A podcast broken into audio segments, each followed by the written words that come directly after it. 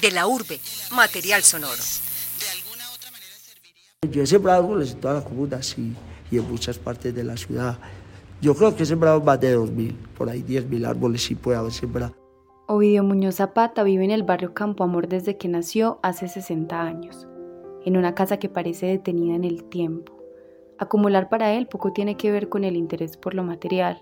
Conserva cinco bicicletas porque las ha recibido como regalos de sus amigos y porque es el medio de transporte que prefiere para moverse por la ciudad, aunque también le gusta caminar y correr. A nuestro encuentro llegó en bicicleta, la parqueó justo al frente de la biblioteca hizo una pausa para mostrarnos el manual de silvicultura urbana de Guayabal y una semilla de algarrobo que puso sobre la mesa. Al preguntarle, si usted fuera un árbol, ¿cuál sería? Nos dijo que un yarumo.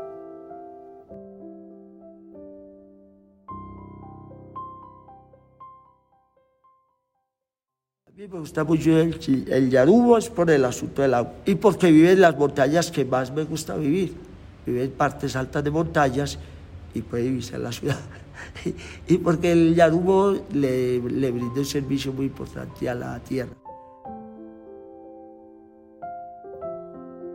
Soy hijo de campesinos, entonces tenía una relación constante con la tierra de visitar un lugar, eh, un municipio antioqueño donde ellos son, y viví en esta comuna de Guayabal cuando es una nata normalizada.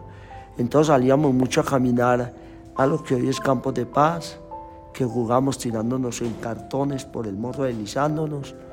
Jugamos a ir allá, había alguna quebrada, a jugar con el agua. Eso me hizo también interesar por, por los pececitos.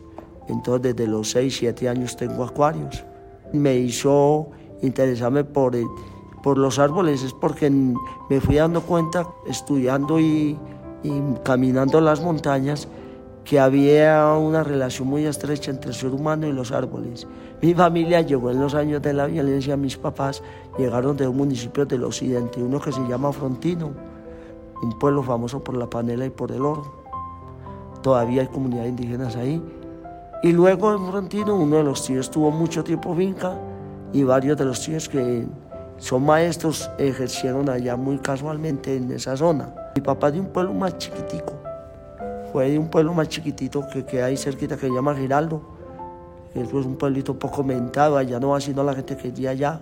Es muy chiquitico, ese pueblo era famoso porque producía el anís con el que se hacía el aguardiente antioqueño mucho tiempo. Ahora se están haciendo confites con él.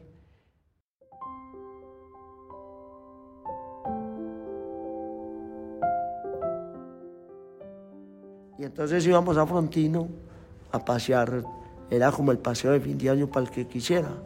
Santa Fe de Antioquia es la mitad del camino para llegar a Frontino. Entonces nos íbamos por Santa Fe de Antioquia. Y el incentivo de ir a, Frontino muchas veces era traer algunos frutos de allá, guayabas, plátanos y comer tamarindo en Santa Fe de Antioquia. Para nosotros era muy importante que el que viniera de Santa Fe de Antioquia de Frontino nos trajera tamarindo de Santa Fe de Antioquia. Era muy bonito porque para nosotros el tamarindo siempre nos evoca a los ancestros.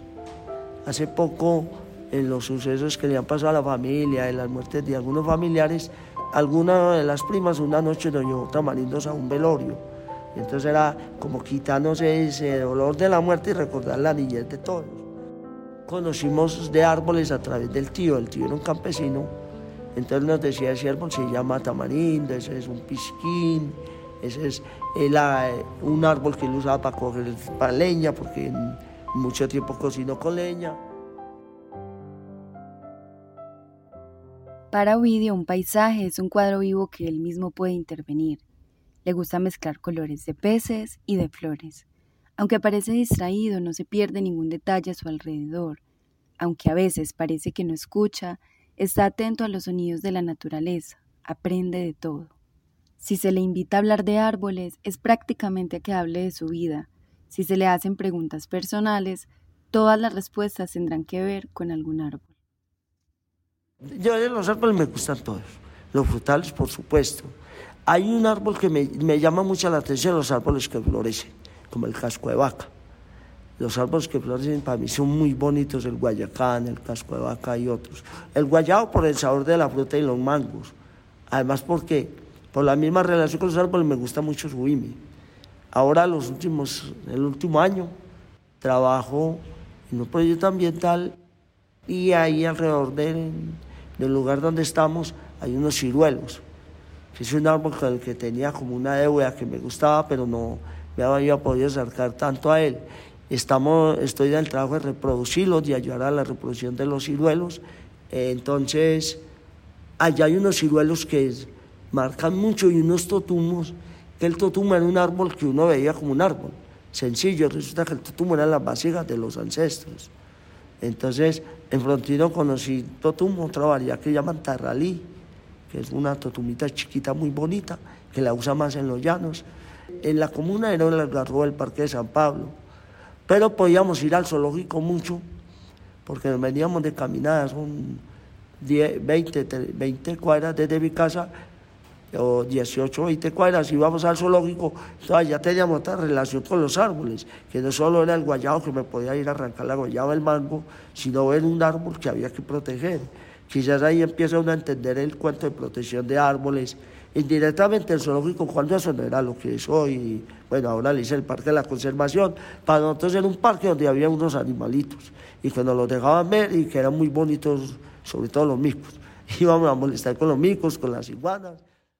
Mi familia se desplaza a la zona urbana en los 50.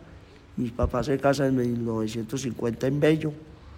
Siendo de dos pueblos muy cercanos, se conocieron fue en Bello, desplazados pues por la violencia, se casan en Bello y en el 60 papá trabaja en Noel, entonces vio construir Campo Amor, que además es la primera urbanización de Medellín, organizada como urbanización, los otros barrios son hechos digamos que de cuenta de cada uno. Llega con seis hijos ahí, nosotros fuimos once hijos, entonces ahí nacemos los últimos cinco, yo soy el noveno de once. Entonces en el patio de la casa, antes de que se construyeran unas piezas que se construyeron ahí, había árboles frutales, un guayabo, eh, un naranjo, un limón también hubo. Quizás me lleva un poquitico a confrontarme con la necesidad del árbol en la vida urbana y en la vida mía, es cuando en algún momento empiezo a estudiar mi bachillerato nocturno, siendo muy amigo de acampar y eso, de gustarme la vida al aire libre. Íbamos a acampar mucho, entonces aprendí a conocer de algunos árboles por física supervivencia.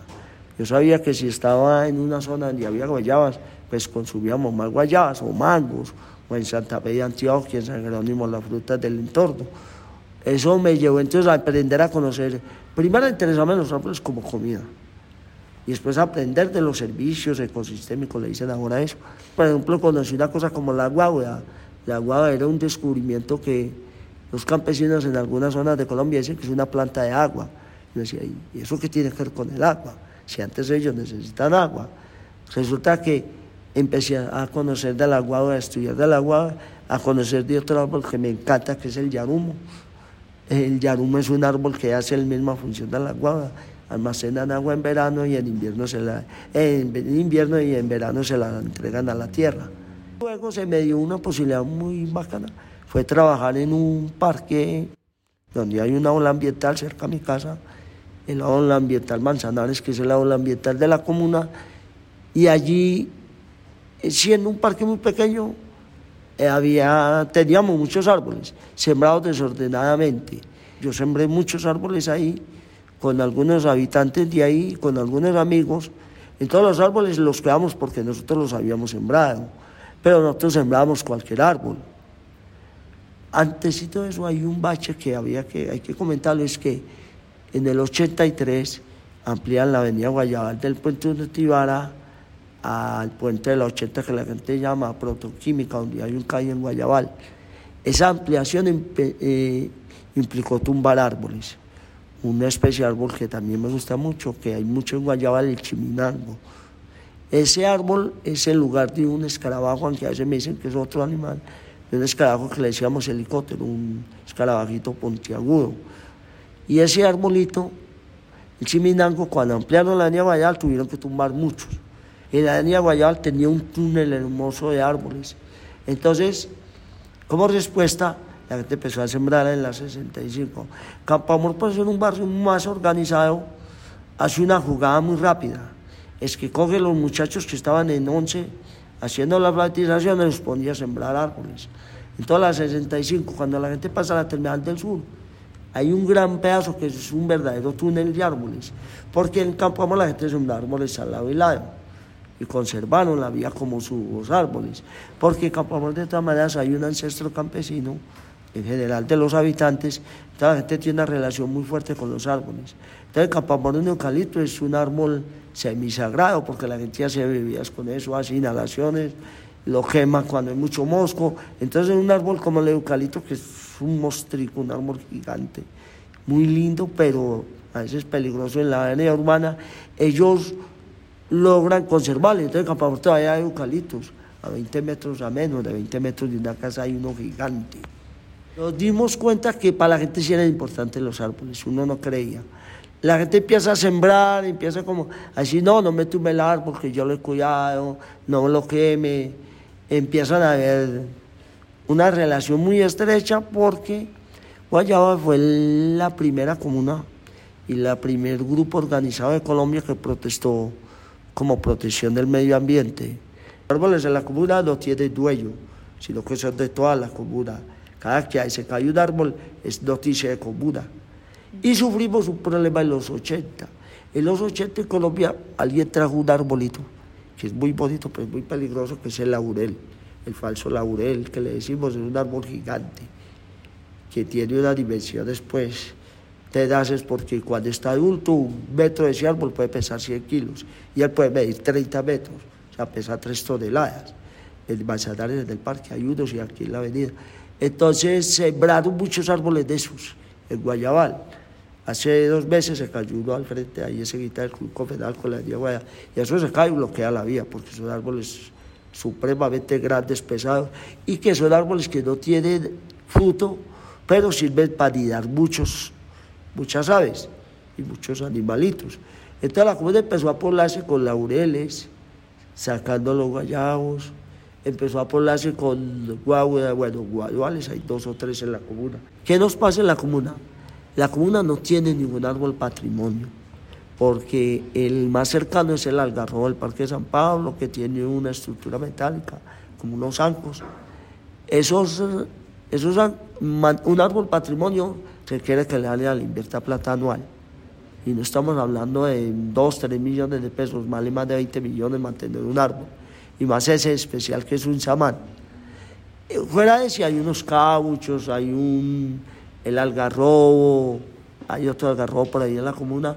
Entonces nosotros hemos querido que algunos, muchos árboles, unos 10 árboles de la comuna, nos los declaren patrimonio para protegerlos y para hacer que el área lo proteja.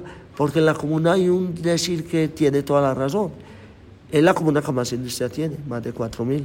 Pagamos más impuestos que todas las comunas nos aguantamos el humo de todos los carros de las empresas, nos aguantamos las 300 chimeneas que hay en la comuna. Entonces, que nos devuelvan parte de esa plata cuidándonos los árboles. En Manzanares, por ejemplo, logramos hacer una cosa. Manzanares, cuando yo estuve en el aula, logramos hacer un inventario de árboles. Un, es una zona de una hectárea donde viven 70 árboles de muchas especies. Entonces ahí fui un salto que logré hacer porque estando ahí, sabiendo que yo era interesado en los árboles, hicimos todo un trabajo de protección de árboles y de la fauna que, que vivía ahí.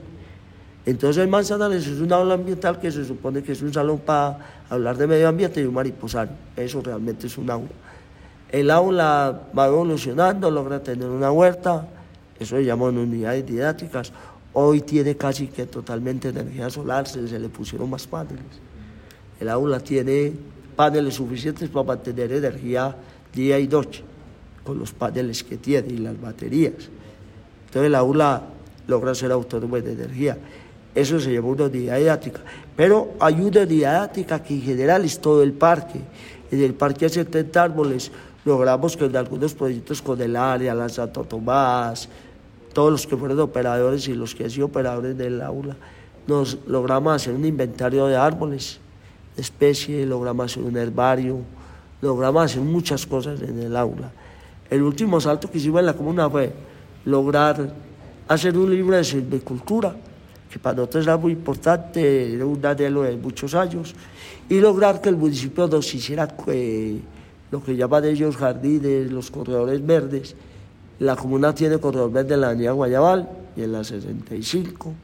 Es un, un constante, digamos, de, trabajo con la gente protegiendo eso. Y el Cerro Notivara es un caso que para nosotros es muy diciente. El cerro es el vecino de nosotros. Una época fue considerado de la comuna. En el cerro hay muchos árboles, hay muchas especies, viven muchos pájaros. Y para la gente de esta comuna la gente de Belén, el cerro es de las dos comunas. Y el cerro es un lugar que se visita mucho los domingos yendo a caminar, se subía al cerro, y en bicicleta. Y en Navidad sí que lo visitamos. Entonces el cerro de Tierra para nosotros es como un morrito que lleno de árboles y que es un bosquecito de nosotros. Entonces quiere ir a un bosque, vaya al cerro de Tibara, eso es un bosque.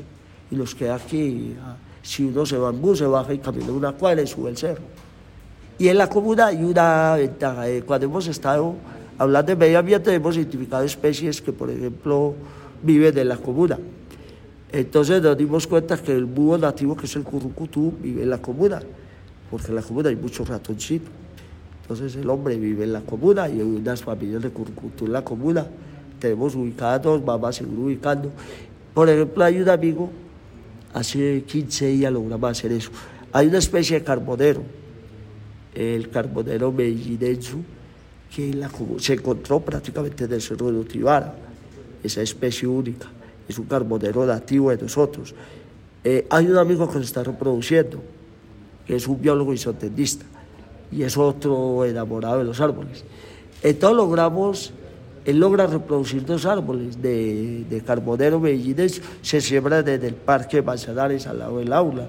Queremos que el Parque Manzanares vaya teniendo identidad en Medellín como el lugar donde habitan esos árboles, porque eh, aquel muchacho en todo su descubrimiento ha logrado hacer que ese árbol aquí se asienta muy fácil. Esto es tierra muy húmeda y el árbol requiere humedad. El carbonero tiene unas ventajas muy, muy bonitas, es que es un árbol que tiene movimiento, él duerme, él cierra y abre las hojas. Alrededor del parque de biblioteca hay algunos, el cola de zorro, pues, que es el más común, son muchas variedades. Y la idea es se van a sembrar varios. Aquí en el parque de biblioteca queremos uno, queremos ya que él nos regale uno, pero para sembrarlo dentro de la huerta. La ventaja que está dentro de la huerta es que lo cuidamos más. Si está afuera, es el área más pública. Entonces queremos, por ejemplo, tener algunos árboles que sean de nosotros y que la comunidad ya llega a pasar eso, de que ya hay árboles que queremos que estén en la comunidad y que no nos los quiten. Al proponerle una conversación sobre plantas, se viene a su mente una cascada de recuerdos, de ideas para cuidarlas, de juicios a esos modelos de desarrollo que quieren quitarlas de su camino, de lo que aprendió de su familia campesina y de otros líderes ambientales que dan su vida por la naturaleza, unos verdaderos corazones florecidos. Los constructores son arrasantes. Eh, cuando hicieron Arcadia, eh, tumbaron más de 300 árboles. Ese es un ejemplo que no siento de comuna nos dolió mucho porque es una esquinita ahí en el límite con Belén. Y Arcadia nos trajo un vecino. En Arcadia vivían unas especies de aves. El ibis, que es el pájaro negro de pico largo amarillo, que es una ave zancuda, que es filtradora. El ibis se vino a vivir a la comuna, desplazado de allá y algunas otras partes de Belén. Entonces, en Trinidad, Barrio Antioquia, viven una gran colonia de ibis, vuelan por todas las comunas, se están volviendo tan, tan sociables como las palomas. Ya usted puede estar a dos metros de un ibis y él es muy grandote, más que un alcaraván, porque es mucho más grande que un alcaraván, que son otros vecinos que vinieron de los llanos y se nos quedaron a vivir aquí. Y el ibis no nos, no nos molesta, ni uno lo molesta a él. Canarios, el Parque Biblioteca, hemos estado sembrando árboles desde que tenemos la huerta hace 10 años. Cada que podemos sembramos un árbol, a veces adentro de la biblioteca, a veces dentro de la huerta, a veces afuera. Hay un carbonero precisamente al frente de unos talleres que hoy es el árbol de sombra ideal. Debajo usted encuentra gente haciendo de todo, comiendo, consumiendo droga, haciendo las parejas, y es un carbonerito que hay en la esquina del parque de biblioteca junto al parque que no ha crecido mucho para arriba, pero sí para los lados, entonces un paragüita es muy bonito. queremos que la gente viva mejor, queremos nuevas vidas, pero venga, respeten todos los arbolitos y, de los, y lo más horrible, no, no siempre después cualquier árbol, que es la otra pelea. El cuento de pelear por el árbol nativo tiene doble sentido. Uno que es un árbol que se reproduce más rápido, logra estabilizarse más rápido en la zona, y lo otro que logra hacer es mantener las especies. Eh, hay animalitos que día sino en un árbol, el caso de las mariposas. Entonces hay una mariposa que pone los huevos sino en una planta. Si acabamos con esa planta y le siembran durantas, por ejemplo, no se va a ver más mariposas. Entonces en la comuna hay un cuento de hablar de jardines funcionales, de árboles funcionales, incluso de hablar de una cosa que para la ciudad todavía no la entiende. Y el corredor biológico la gente todavía no, no lo entiende. Nosotros entendemos y queremos hacerle entender a la ciudad que el Cerro de el Volador, el Pan de Azúcar, el Picacho, son los morros donde vienen, los sitios donde vienen muchas aves. En Cristo Rey, por ejemplo, hay unos senderos ecológicos y ya hay un sendero donde vienen guacharacas. Entonces, bueno, ellas alegan un ratico, hacen escándalo, pero a la gente típica viene una guacharaca. Entonces le preguntan a uno, ¿vino un pájaro que hizo esto? Eso para nosotros son noticias muy alegres porque es decir, le estamos creando especies para que vengan a la comuna, eh, condiciones. Entonces tienen más comida, tienen árboles para dar, entonces posiblemente se nos quede alguna viviendo aquí. Mantener el, el equilibrio ecológico implica unas peleas con el urbanismo, con los, los que creen que el desarrollo es evento. Eh, por ahí algunos de los señores de la mesa ambiental dice, pongámosle verde a lo gris.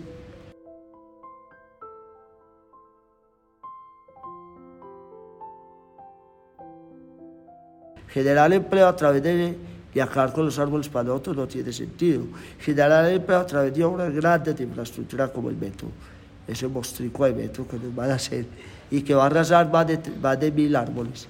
Va a arrasar árboles, ahí en esa zona hay árboles más de 25 años, pasa por toda la sede de posgrados de la Antioquia. Toda esa zona de ahí es muy arbolizada, se lo llevan casi todos. Ellos dicen que van a tratar de no tocarlos. Ellos hablan de hacer unos, unas especies de islas contra el calor que son gramas. Por más que una grama absorba ruido, que es una de las funciones de los árboles, y le preste un servicio a la ciudad como un servicio ecosistémico, nunca le va a prestar el mismo servicio que un agua de Guayacán. Bueno, en la comunidad hay muchos guayacanes que todo el mundo los disfruta. Hay otro árbol que es muy común en la comunidad que es el tulipán africano, Viona, que es un árbol de flores rojas, que los pájaros en este verano les encanta porque el árbol almacena agua. Entonces ellos rompen la, la flor y toman agüita de ahí y hay una cosa que nos, nos hicieron reír mucho estos días. Estábamos hablando con dos personas mayores, viejos de la comuna, y nos contaron esa historia que la ciudad la conoce. En Medellín las carreras tenían una Guayacán y las calles otro. Unas amarillas y los otros rosados. Porque el Guayacán rosado en Medellín crece muy fácil. Es de los lugares donde más fácil crece. En la comuna hay como tres o cuatro apenas. Ya los estamos ubicando bien. Y los murciélagos, por ejemplo, nos están difundiendo árboles como el yarumo.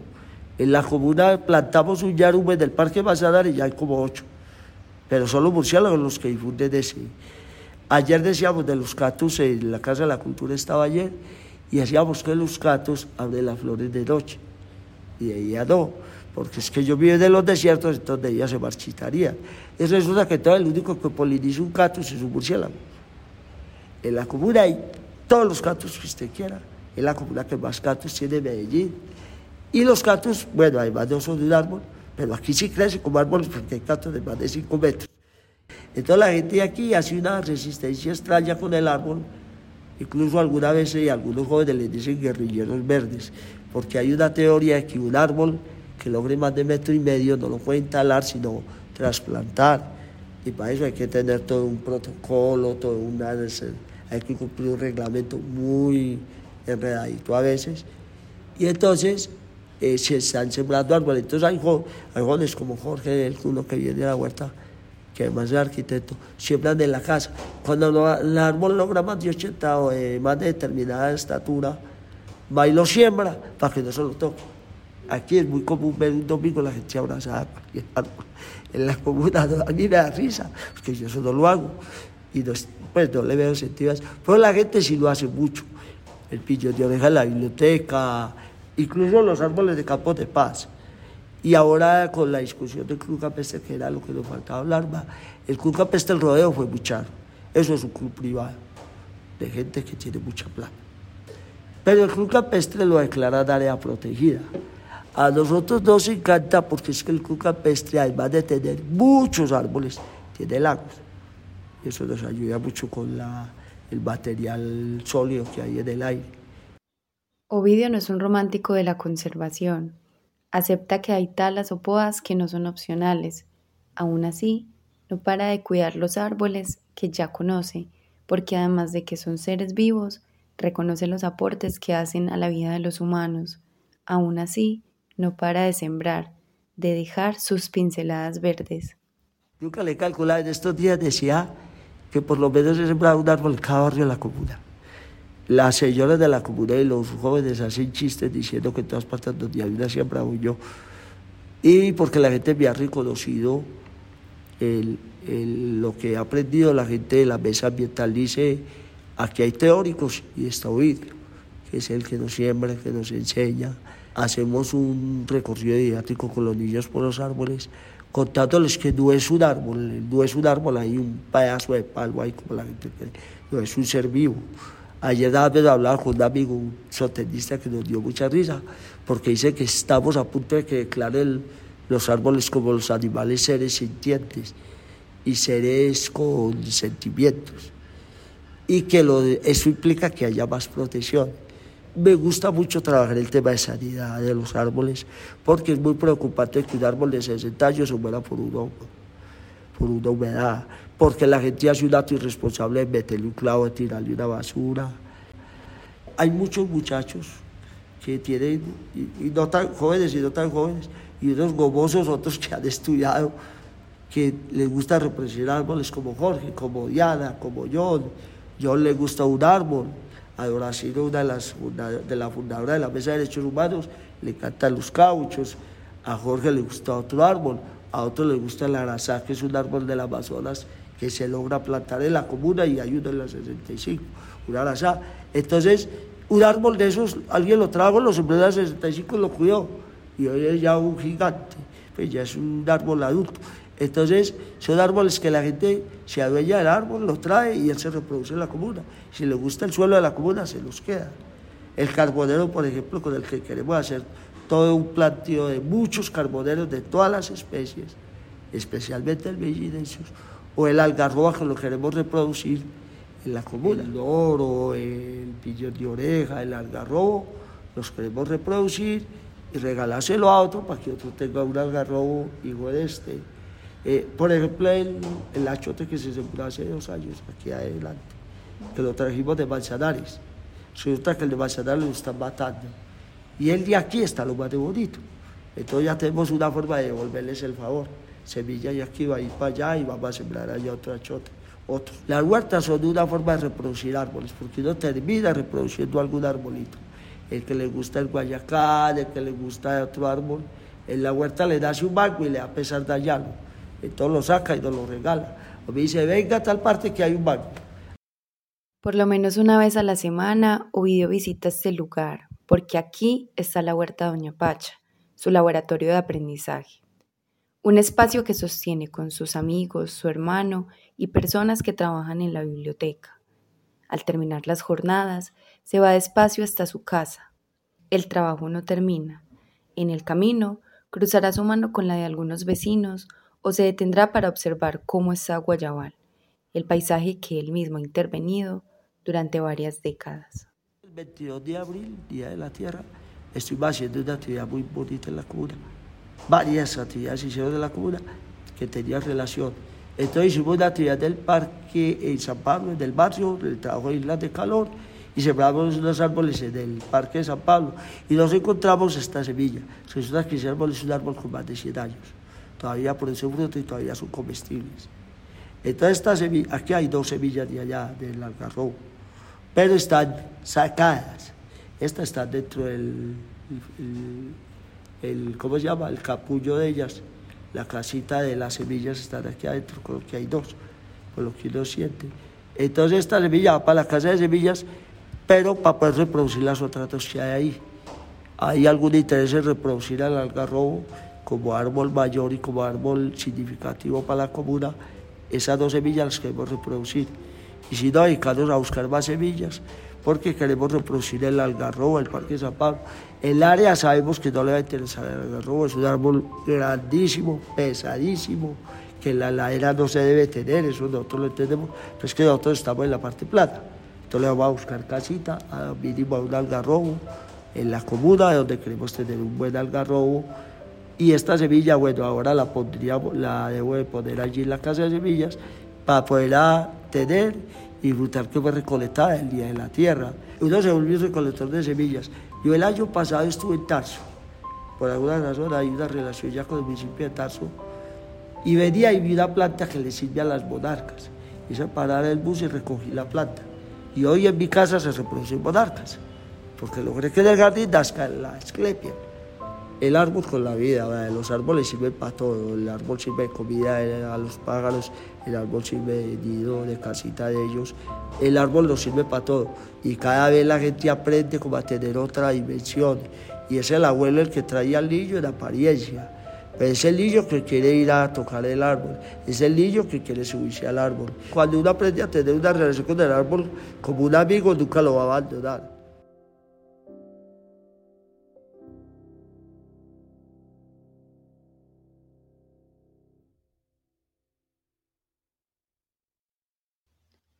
Muchas gracias a Ovidio Muñoz Zapata por compartirnos de su sabiduría sobre los árboles. Esta conversación la tuvimos entre él, Ana Daniela Herrera y quien les habla, Jessica Cano.